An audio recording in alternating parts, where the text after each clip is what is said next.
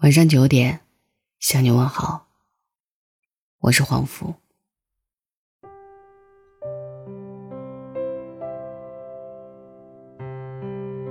一个人如果不按照想法去活，迟早会按活法去想。今天想要为你分享的是来自于李娜的文字。对不起，我不想凑合。前几天和朋友吃饭，回程的路上聊起了我们的父母，有一个共同的感受就是，上一代人习惯了凑合过日子。朋友说，小时候和妈妈去旅行，从来不给好好吃顿饭，每次都是面包、火腿肠凑合一顿。有一次他们去杭州玩，沿着西湖走了半圈，走得饥肠辘辘、大汗淋漓。然后妈妈带着他到了一家餐厅里面吹空调。凉快了一会儿之后，妈妈提议到外面随便买点面包吃。朋友耍赖不肯走，说来了西湖不吃西湖醋鱼算什么？我听了哈哈大笑。我小时候何尝不是这样？毛巾用坏了，我要求换新的，我妈会说凑合凑合吧。我初中的时候就自己去买衣服了。因为每一次我妈陪我买衣服，逛遍整个县城都挑不到我喜欢的，我妈每一次都特别愤怒，说你怎么这么挑剔，凑合一下不行吗？不行，我就是要看到喜欢的才买。我从小就是那种不凑合的小孩儿，六七岁的时候，家人每天派我去买早餐，我站在油条铺子跟前。一定要等最新鲜的出锅。卖油条的阿姨看我年纪小，想拿剩的糊弄我，我坚决不要。她觉得没面子，跟旁边的人说：“这小丫头好难讲话。”小时候家人带我去买东西，无论是玩具还是学习用品，有时我看中的是最贵的，如果让我选个便宜些的代替，我就不要了。宁愿不买，也不要凑合。带我去亲戚家做客，招呼我吃不喜欢的菜，我一定拒绝。当我听到“不吃完多浪费啊”，就特别反感。到底是饭菜重要，还是我的胃重要？高考那年考砸了，还是坚定的报考北京的学校，考不上就复读。我坚决不要去不喜欢的城市。结果还好，数学没考及格，竟然也上重点大学。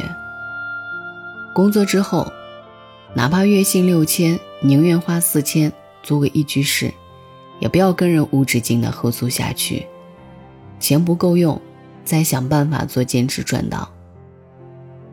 一个人如果不按照想法去活，迟早会按活法去想。二十七八岁的时候还没结婚，所有人说你别太挑，等三十就更不好找了。你不知道北京剩女比剩男多吗？百分之八十的婚姻都是凑合过日子。但我偏不随便结婚，就因为年纪不小。我知道我想要的东西太稀少而珍贵，但是我绝不凑合。我哪怕孤独终老。也不要把生命浪费在不喜欢的人身上。在我看来，所有不快乐的婚姻都是耍流氓。我不喜欢挤公交，因为太浪费时间。我很穷的时候，出门也尽量打车，因为我省下来的时间用来读书学习，提升自己，或者做点兼职，卖点产品。或者看场电影发个呆，一定都比打车那点话费要值钱。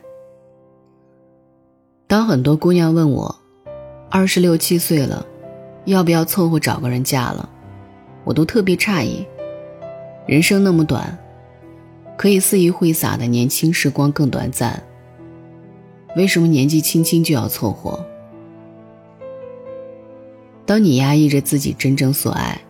凑合着接受了，退而求其次，你一定不甘心，那种痛苦和遗憾，一定会在很多个深夜吞噬着你。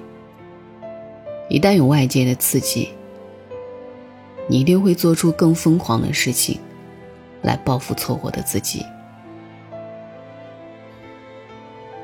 无论何时，我都相信自己值得最好、最好的食物、最好的衣服、最好的事业、最好的爱人、最好的朋友、最好的听众。当你相信自己值得最好。就会召唤你内心所有的力量，去实现，去完成。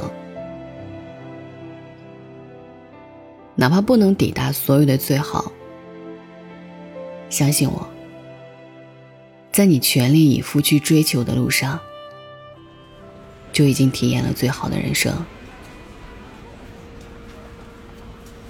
是的，我永远不会向世俗或者别人妥协。我拒绝过凑合的人生。晚安。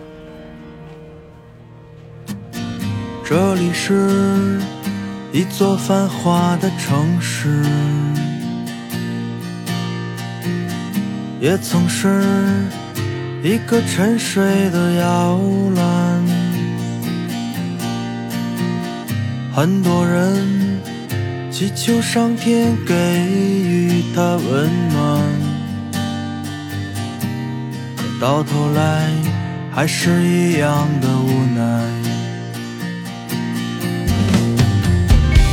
街上有着无数的陌生人，表情麻木的谈论着未来。忙碌的日子，错过了朝霞与晚餐，不知什么时候又过了一个秋天。解决了，不想面对世间的冷眼旁观，静静的等候日落，和星辰坠入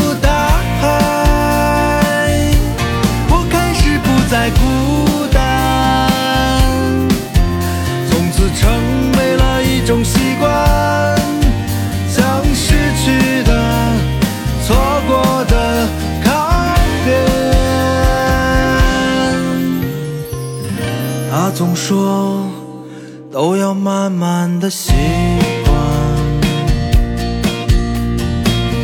你要经得起这孤舟的考验。如果你已经厌倦了生活的纷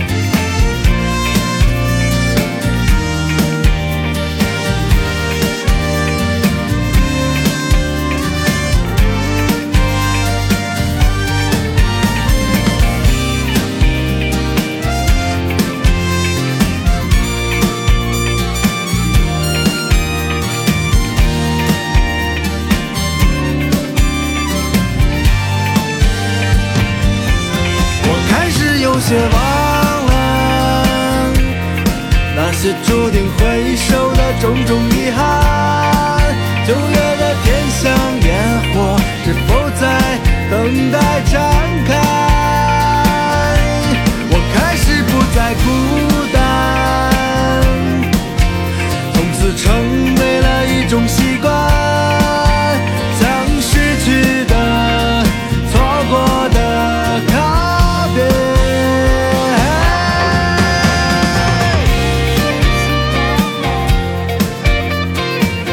每一个城市我都会去走一走、看一看，呃，这和我的性格有关。嗯，我希望在这个城市能找到一些我想要的那种生活，能够足够让我自由，足够让我快乐。我是求分。大家好，我是小波。嗯，我个人是一个比较喜欢自由的人。嗯，对于城市，其实并没有什么特定的概念，只要这个城市能让我去做自己喜欢做的事情，呃，我都会选择去看一看。每个城市对我来说就是旅途中的一站，不过我好像在这站睡过了，然后就再也下不了车了。我是周俊。